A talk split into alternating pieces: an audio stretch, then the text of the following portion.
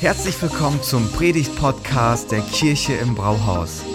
Wir als Kirche lieben das Leben und wir hoffen, dass dich diese Predigt dazu inspiriert, dein bestes Leben zu leben. Viel Spaß beim Zuhören.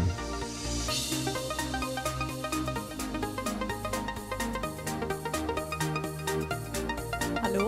Ja, wow, ihr, so schön, ihr sah so, gerade so schön aus, wenn ihr miteinander redet. Jetzt natürlich auch, aber dann noch mehr. genau.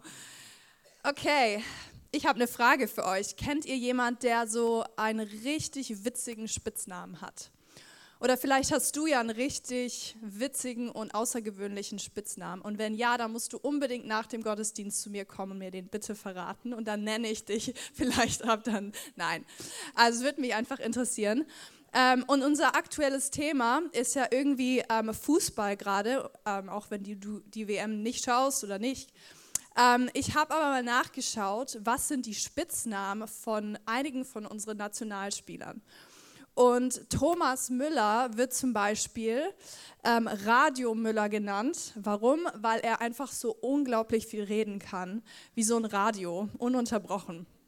Keine Ahnung, ich kenne, habe noch nie irgendwie, ja, naja, ich, ihr merkt, ich bin nicht so ein Fußballmensch, ähm, aber trotzdem hat es mich interessiert.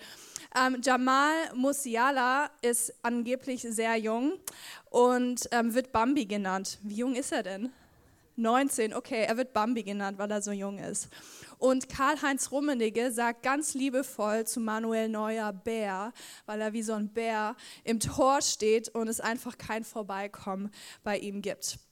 Und diese Spitznamen von den Spielern beschreiben eine, ihre Charaktereigenschaften oder so eine, eine Eigenschaft, die sie ähm, haben und wie Menschen sie erleben Tag für Tag. Und Jesus hat auch so Namen, die seinen Charakter beschreiben. Und ähm, wir sind heute, wir haben den ersten Advent und wir starten heute in eine Adventsreihe ähm, für ähm, Weihnachten für dich, so heißt die. Und wir werden heute und die nächsten drei Sonntage ein Bibelvers auspacken, ähm, wo auch die sogenannte Spitznamen von Jesus, also Namen von Jesus, ähm, verraten werden. Und derjenige, der diese Namen von Jesus angekündigt hat, war nicht so zu Lebzeiten von Jesus, weil er ihn so erlebt hat und dann hat er ihm diese Namen gegeben oder auch nicht so bei, vor, kurz vor seiner Geburt oder so, sondern er hat ihm diese Namen gegeben 700 Jahre vor der Geburt von Jesus. Und das war Jesaja. Und er sagte, okay, so wird Jesus mal genannt werden. Und diesen Vers, den, der uns die nächsten vier Wochen begleiten wird, steht in Jesaja 9, Vers 5.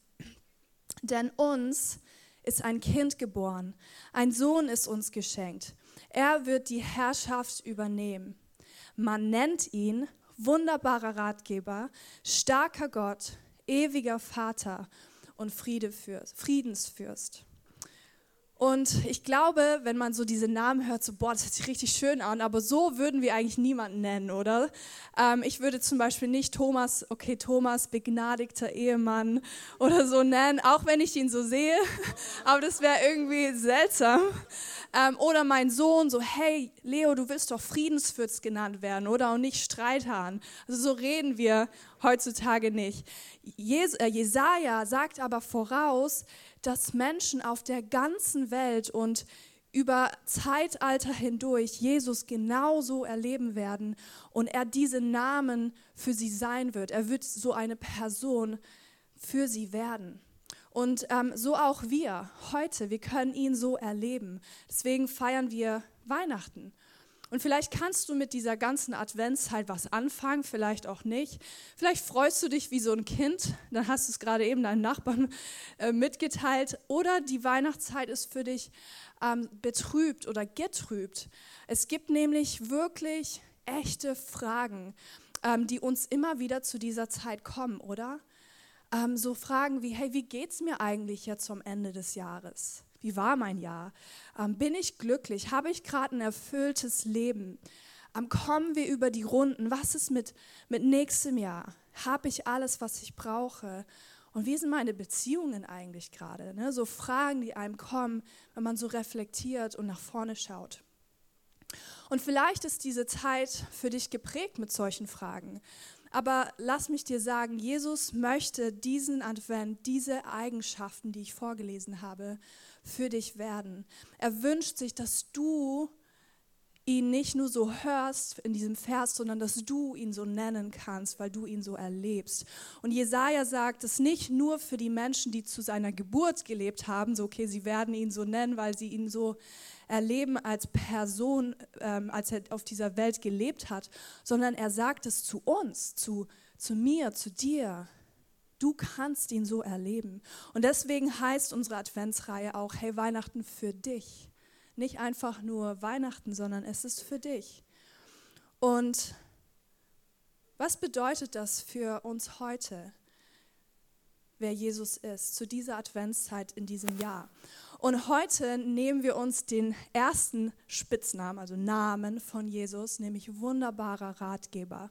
Und ich halte diese Predigt nicht allein, habt ihr vielleicht schon gemerkt, sondern gemeinsam mit Sina. Es war richtig cool, die zusammen vorzubereiten. Ähm, und ich freue mich total. Genau. Und wir starten rein. Wunderbarer Ratgeber. Aber erstmal wunderbar. Nicht einfach nur Ratgeber, sondern wunderbar. Und wunderbar heißt auf ähm, Hebräisch heißt Pala. Ich kenne sogar jemanden, der Pala heißt. Ähm, und Pala bedeutet, ähm, weil wenn wir wunderbar hören, denkt man so, ja, das ist so wunder, das schmeckt so wunderbar. Aber wunderbar bedeutet eigentlich, es bringt einen zum Wundern, es ist geheimnisvoll, es ist überraschend, es ist wunderschön, unverständlich und jenseits unseres Verstandes. Und Ganz ehrlich, das genauso ist doch dieser Jesus, oder? Geboren vor über 2000 Jahren und wir können in der Bibel überall entdecken, dass er wirklich wunderbar ist. Wie er auf diese Erde gekommen ist, ähm, ist total rätselhaft und sehr sonderbar. Und Gott entscheidet sich, seinen Sohn durch Maria, eine Jungfrau, auf diese Welt kommen zu lassen. Und ganz ehrlich, ich bin schon länger so mit Gott unterwegs und ich kann mir das immer noch nicht vorstellen. Das ist so, ähm, das übersteigt meinen Verstand. Wir wissen, so funktioniert sowas eigentlich nicht. Das ist seltsam, das ist wunderbar. Und dann, wie Jesus heranwächst, wie er redet und als Zwölfjähriger, als Zwölfjähriger sich im Tempel mit den Schriftgelehrten unterhält, wie als würde er einer von ihnen sein. Und seine besorgten Eltern laufen durch die ganze Stadt und suchen ihn. Und dann sagt er ganz platt so, Herr, ihr hättet euch doch denken können, dass ich hier bin im Hause meines Vaters. Das ist für einen Zwölfjährigen richtig wunderbar und sonderbar. Und wie er beginnt dann umherzuziehen und ähm, Menschen staunen über seine kraftvolle Autorität. Und dann beginnt er sogar Wunder zu tun und wortwörtlich zu diesem Wunderbaren für Menschen zu werden. Und dann stirbt er und nach drei Tagen besiegt er den Tod. Und das haben wir vielleicht an Ostern immer wieder gehört und wir wissen das in unserem Kopf. Aber ganz ehrlich, das ist absolut wunderbar, geheimnisvoll, das ist nicht normal. Und wir denken über Jesus und sein Leben nach, wenn wir so das uns anhören und merken, hey, das ist wirklich wunderbar. Und es verwundert einen. Aber die Frage, die ich dir stellen möchte, ist, brauchst du so einen wunderbaren heute? Oder sagst du, hey, nee, ich bin eigentlich okay mit meinem Leben, wie alles läuft. Ich brauche keinen, von, der von außen reinkommt und eingreift als der Wunderbare. Oder vielleicht nicht mal in deinem eigenen Leben, sondern im Leben von jemand anderem oder allgemein in dieser Welt. Ich habe noch nie so jemand getroffen, der sagt, hey, ich brauche so, so einen Wunderbaren eigentlich nicht. Ich brauche kein Wunder. Aber brauchst du ihn als den Wunderbaren? Und ich weiß, dass es manchmal ganz schön schwierig ist, sich auf den Wunderbaren einzulassen. Ähm, kennt ihr auch solche Fragen in eurem Kopf, ähm, wenn ihr vielleicht gerade für jemanden betet, ihr kennt jemanden, der hat echt Schmerzen ähm, und du, du fragst dich, okay, was ist, wenn ich jetzt bete und es passiert einfach nichts oder es pass passiert scheinbar nichts? Ähm, was, wenn ich enttäuscht werde? Und ähm, ich habe ein Beispiel aus der Bibel mitgebracht, die zeigt, dass es eigentlich sehr herausfordernd ist, sich auf diesen Wunderbaren einzulassen. Es ist eine Herausforderung. Ähm, und diese Geschichte ist von Naaman. Naaman war ein syrischer Heerführer, so ein richtiger ja, Soldat, Heerführer halt, so ein Leiter. Der hatte aber einen ganz, ganz fiesen Ausschlag und das nannte man Aussatz. Und dieser Aussatz war so krass, dass der irgendwann zum Tod führte. Und das macht ihm zu schaffen. Klar, wenn du weißt, so, ich sterbe irgendwann daran. Und er suchte nach einem Wunder. Ähm, und in seinem Haushalt lebte eine Sklavin, die kam aus dem Volk Israel und die hat gesagt, hey, ich habe gehört, so in unserem Volk sagt man, da wohnt irgendwo ein Prophet ähm, und Gott hat schon mal durch ihn Wunder getan und Menschen gesund gemacht. Und vielleicht kannst du ihn ja finden und er kann das für dich auch tun. Und er sagt, okay, probieren wir es aus. Und so geht er nach Israel mit seiner ganzen Gefolgschaft und ähm, dann findet er diesen Propheten und sagt, hey, ich habe gehört, dass Gott durch dich Wunder tun kann und Gott mich heilen kann bitte hilf mir, ich brauche ein Wunder. Und der Prophet sagt, okay, folgendes, tu folgendes, geh in den Jordan. Und es war jetzt nicht so ein schöner, rauschender Fluss, wo, ähm, ja, so, sondern eher so, eine, so ein Bach oder so eine Brühe und hauche siebenmal unter und du bist geheilt. Und Naaman, Naaman, das können wir so ein bisschen zwischen den Zeilen rauslesen, er war sauer ähm, weil sich das so simpel angehört hat. Er, er dachte wahrscheinlich so, willst du mich veräppeln? Ich, ich komme hier aus Syrien, diese ganzen Kilometer. Ich habe mir vorgestellt, dass du einfach für mich betest, vielleicht mir die Hände auflegst oder irgendwas, aber nicht sowas. Das wollte ich eigentlich nicht haben. Und er geht wieder, er dreht um und geht wieder Richtung Heimat. Und seine Diener, die mit dabei waren, die beschwichtigen und sagen, hey Naaman, guck mal, du, kannst ja, du hast ja eigentlich nichts zu verlieren probier es doch einfach aus. Und er, geht, er lässt sich drauf ein und er geht und taucht siebenmal unter und sein Wunder passiert und dieser Ausschlag verschwindet. Und ich glaube, dass wir oft das gleiche Problem haben wie Naaman. Wir haben eine Vorstellung, wie Gott helfen muss oder wie es aussehen muss, wie er, wenn, er, wenn er eingreift. Und das ist ganz oft anders wie er sich das gedacht hat, als wie wir denken. Und ich glaube, dass Gott das bei Naaman zum Beispiel ganz bewusst so macht, weil er ihn testen wollte oder einfach ähm, wissen wollte, okay, Naaman, vertraust du mir? Stellst du deine Vorstellungen zur Seite? Gott ist ein Wunderbarer, der uns aber auch echt herausfordert. Und wo brauchst du diesen Wunderbaren? Wo brauchst du dieses Wunder, wo, wie nah man sich nach etwas gesehen hat. Wonach sehnst du dich? In deinen Finanzen, in deiner Gesundheit oder besser gesagt vielleicht in deiner Krankheit, in deinem psychischen Zustand, in deiner Schule, Familie, Beziehungen. Und die Frage ist, glaube ich, sehen wir Jesus als diesen Wunderbaren oder, oder wollen wir ihn so erleben? Lassen wir es zu, dass er dieser Wunderbare für uns werden darf. Darf Jesus sich in deinem Leben erweisen. Und es hat was mit Beziehung zu tun. Zu sagen, okay, ich vertraue dir, Jesus, genug, dass ich meine Realität dir hinhalte und sage, okay, es ist gebrechlich, aber ich vertraue dir, dass du eingreifst auf deine Weise. Willst du das? Brauchst du das? Sehnst du dich danach? Und du siehst die Punkte in deinem Leben, wo du so einen wunderbaren brauchst. Und ich möchte dich ermutigen, Menschen auf der ganzen Welt haben ihn immer wieder so erlebt. Das, genau das sagt Jesaja. Und du kannst es auch. Und halte ihm deine Frage hin. Nimm ihn mit ins Boot. Und er möchte dieser Wunderbare für dich ähm, in deinem Leben werden. Ähm, auch wenn es herausfordernd ist, sich auf diesen Weg einzulassen.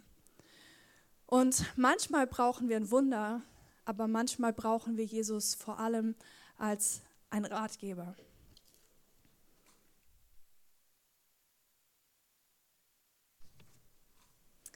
Genau, Ratgeber ist das richtige Stichwort. Damit kommen wir zum zweiten Teil seines Spitznamens. Und ich habe mir bei dem Wort Ratgeber erstmal Gedanken gemacht, was wir in unserer Gesellschaft darunter verstehen.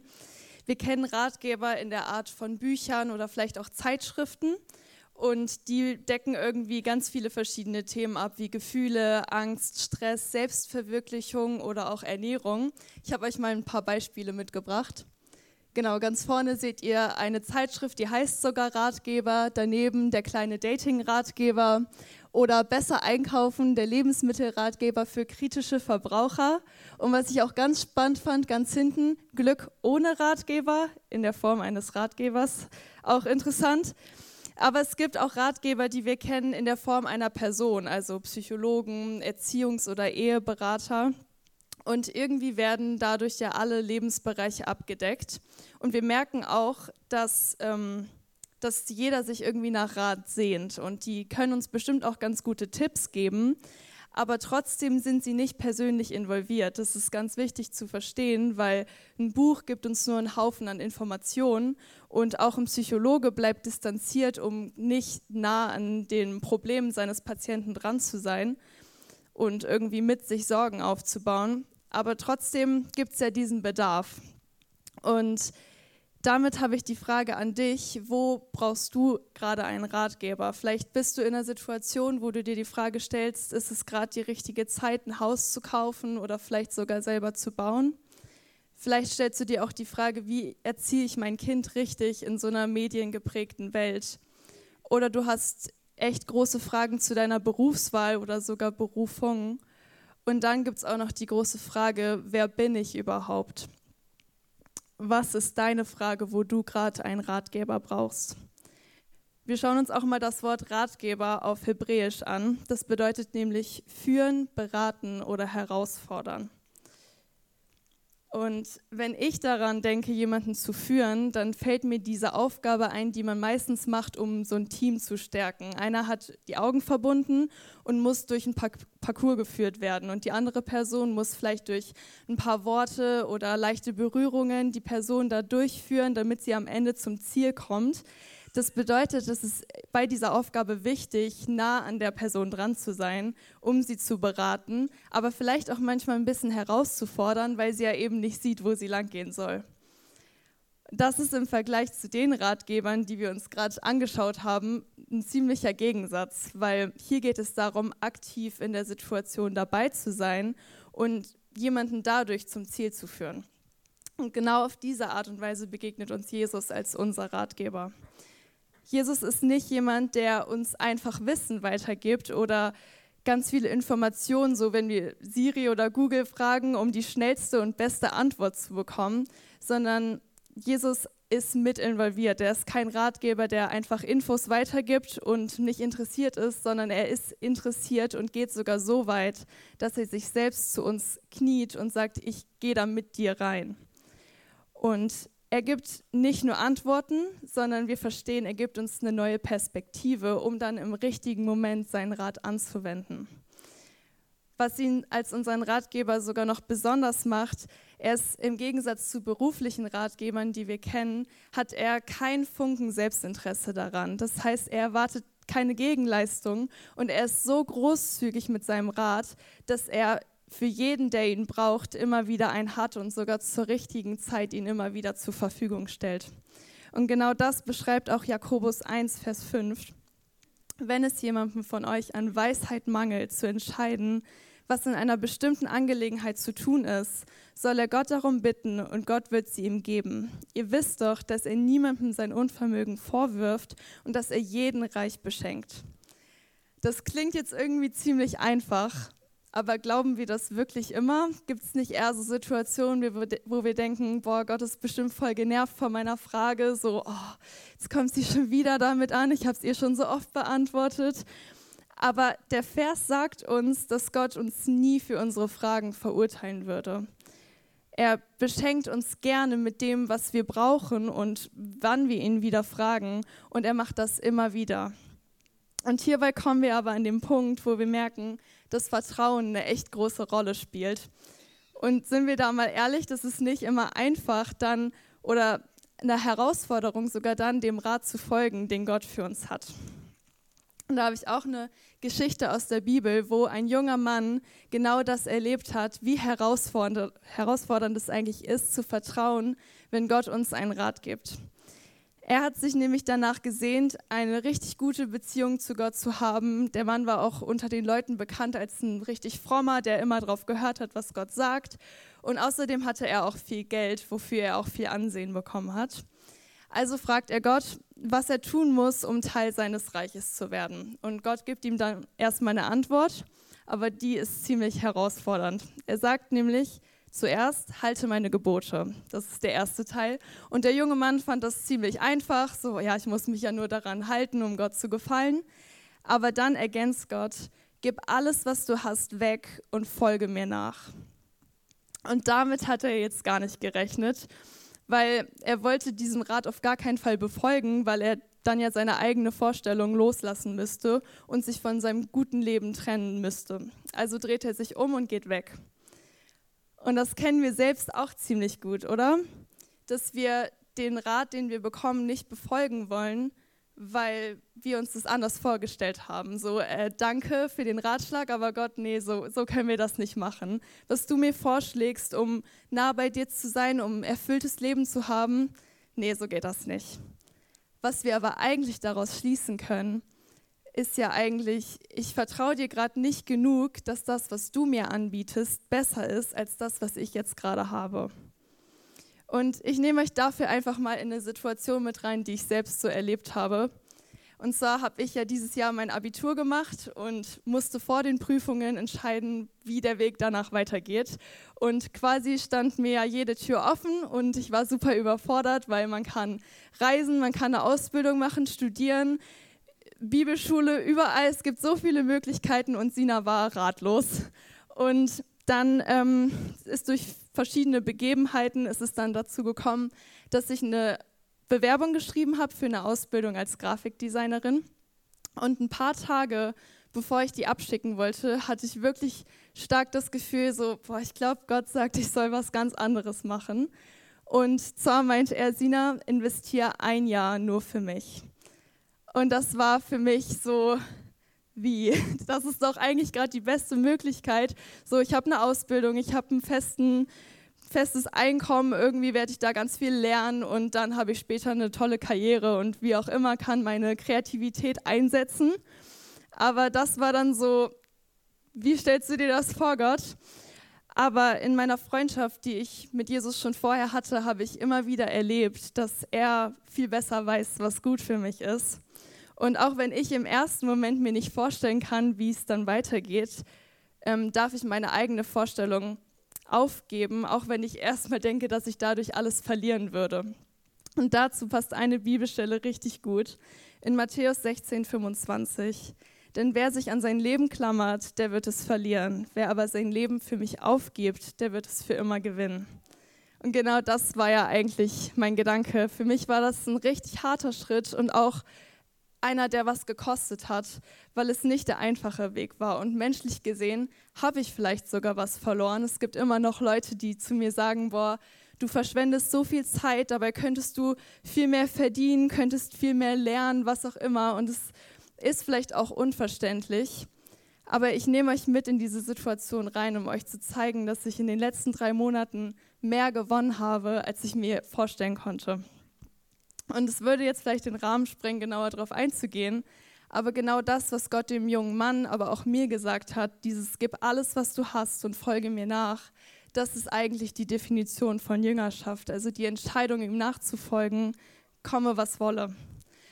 Und das ist wirklich ein Abenteuer, oder? Es ist nicht immer einfach und manchmal ist es auch nicht leicht loszulassen und zu sagen, ich gebe dir alles, du darfst meine Geschichte schreiben. Und genau das ist der Unterschied zu dem, was wir um uns herum auch so oft wahrnehmen. Du musst dich selbst verwirklichen, mach was aus dir, du hast dein Leben in der Hand. Und hier kommt Gott rein und ermutigt uns, selbst wenn wir nicht bis zum Ende schauen können und nicht sehen, was passiert, dass er sagt, ich habe dir Jesus gegeben als den besten Ratgeber an deiner Seite, der weiß, was der beste Weg für dich ist. Und genau das Stichwort Weg ist hier wichtig. Es ist nämlich eine Reise, auf der wir selbst auch kleine Schritte gehen dürfen, weil er immer wieder zu oder wo wir immer wieder sagen dürfen, Jesus sieht weiter als ich sehe. Er weiß, was mir gut tut. Und Gott hat eine ganz andere Perspektive, die das übersteigt, was wir von, was, wo wir denken, dass es die beste Möglichkeit ist. Das ist wie eine Situation zwischen Eltern und Kind. Jeder von uns kennt diesen Satz im Supermarkt, Mama, ich will unbedingt alle diese Süßigkeiten. Und da muss man wirklich konsequent bleiben. Ich habe die Situation zwar noch nie in der Position einer Mutter erlebt, aber trotzdem weiß ich, dass das nicht einfach ist. Und dann zu sagen, dass man dem Kind nicht alles geben kann, ist vielleicht schwer, aber trotzdem macht man das ja nicht, weil man dem Kind das nicht gönnt, sondern weil man eine andere, weitere Perspektive hat und weiß, dass zu viel Süßigkeiten auf Dauer einfach nicht gut sind. Und als Erwachsener hat man diese andere Perspektive und macht es quasi nicht aus böser Absicht, sondern ich weiß, was der bessere Weg gerade für dich ist und ich kann dir nicht jeden Wunsch erfüllen. Und genau da dürfen wir Jesus auch vertrauen, dass er auch eine höhere und weitere Perspektive hat. Und Jesus möchte dir nicht einfach nur irgendeinen Tipp als Ratgeber geben, sondern du darfst den Schritt gehen und sagen, ich weiß, dass du das Beste für mich im Sinn hast und deswegen vertraue ich dir. Jesus, du kannst Wunder tun und eingreifen und gleichzeitig kannst du mir auch einen Rat geben, der mich öfter vielleicht mal herausfordern wird, aber dabei erlebe ich, dass das eigentlich das größere Wunder ist, als wenn du direkt eingegriffen hättest.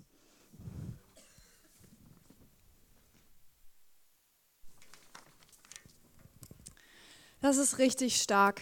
Und es ist so ermutigend zu wissen, ähm, dass du und ich nicht ähm, alleine unterwegs sind und uns durch dieses Leben navigieren müssen, ohne Ratgeber, sondern dass du und ich einen Freund haben, ähm, Jesus, der sagt, hey, ich möchte diese Person für, für dich werden. Ich möchte der wunderbare Ratgeber werden, der Wunder tut, der großzügig ist mit seinem Rat und eine Perspektive für unser Leben hat, wie Sina gesagt hat, und es gut mit uns meint, oder?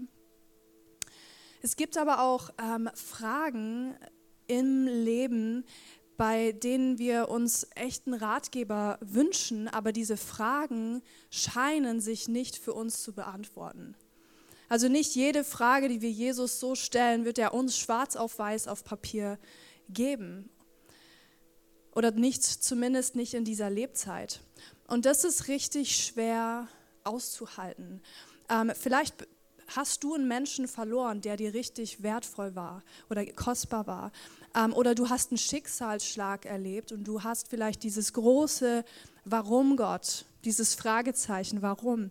Und du wünschst dir eigentlich eine Antwort, jemand, der es dir einfach in Worten erklärt, aber du scheinst diese Antwort nicht zu bekommen. Wir wünschen uns eine Auflösung. Ähm, auf diese tiefgehende Fragen des Lebens. Wir wollen es schwarz auf weiß wissen. Aber manchmal gibt uns Gott diese Antworten nicht so, wie wir wollen oder wie wir uns vorstellen, ähm, sondern er gibt uns etwas oder besser gesagt jemand anstattdessen. Gott gibt uns an Weihnachten, Gott gibt dir eine Person. Es wird persönlich. Und die Bibel sagt uns, dass Jesus neben diesen ganzen Namen auch Immanuel genannt wird. Und das bedeutet, Immanuel bedeutet, Gott ist mit uns. Gott ist mit dir. Und das ist die allerbeste Nachricht im Advent, an Weihnachten. Ich meine, lass, uns, lass es dir doch mal durch den Kopf gehen. Gott ist mit dir. Und Jesus nimmt diesen komplizierten und wunderbaren Weg auf sich, um auf diese Welt zu kommen, um in unsere Welt einzutauchen und noch viel näher zu dir zu kommen. Und du suchst vielleicht nach einer Antwort und Gott sagt, hey, ich, ich sehe deine Frage und ich gebe dir Jesus. Und du brauchst vielleicht ein Wunder und Gott sagt, ja, ich sehe das und ich gebe dir Jesus. Und du brauchst vielleicht einen Rat in einer bestimmten Lage und Gott sagt, hey, das ist mir nicht egal, ich sehe das, ich gebe dir Jesus. Also Jesus, den wunderbaren Ratgeber.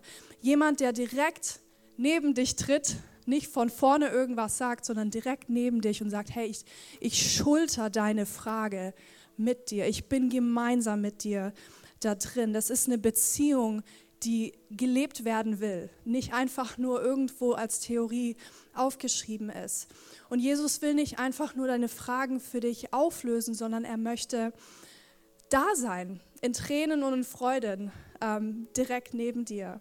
Und er sehnt sich danach, ähm, als Wunder in dein Leben zu kommen und dich zu überraschen, weil es ist wunderbar, es ist überraschend, wie er manchmal Dinge wendet und wir zurückschauen so, ja, das war hart, aber Jesus, du warst da und jeden Moment hast du gesehen und es ist anders, als ich erwartet habe, aber du bist da.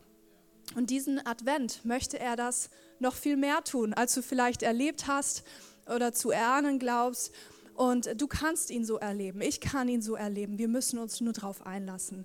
Und ähm, vielleicht kennst du Jesus noch nicht, denkst so, ja, Weihnachten sagt mir was, aber Jesus kenne ich noch nicht. Oder du bist schon ganz lange mit ihm unterwegs. Aber ich möchte dich einfach ermutigen, gib ihm die Chance, dieser wunderbare Ratgeber für dich zu werden.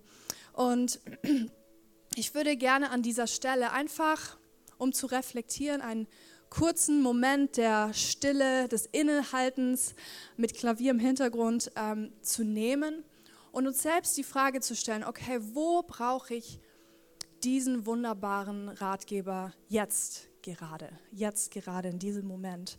Und ähm, halte ihm deine Fragen hin oder dein Anliegen und wir nehmen uns einen Moment und hey, vielleicht spricht Gott ja zu dir in dieser Zeit und gibt dir einen Rat. Also hör hin genieß nicht einfach nur die Musik, sondern hör hin und nimm dir die Zeit. Und dann bete ich.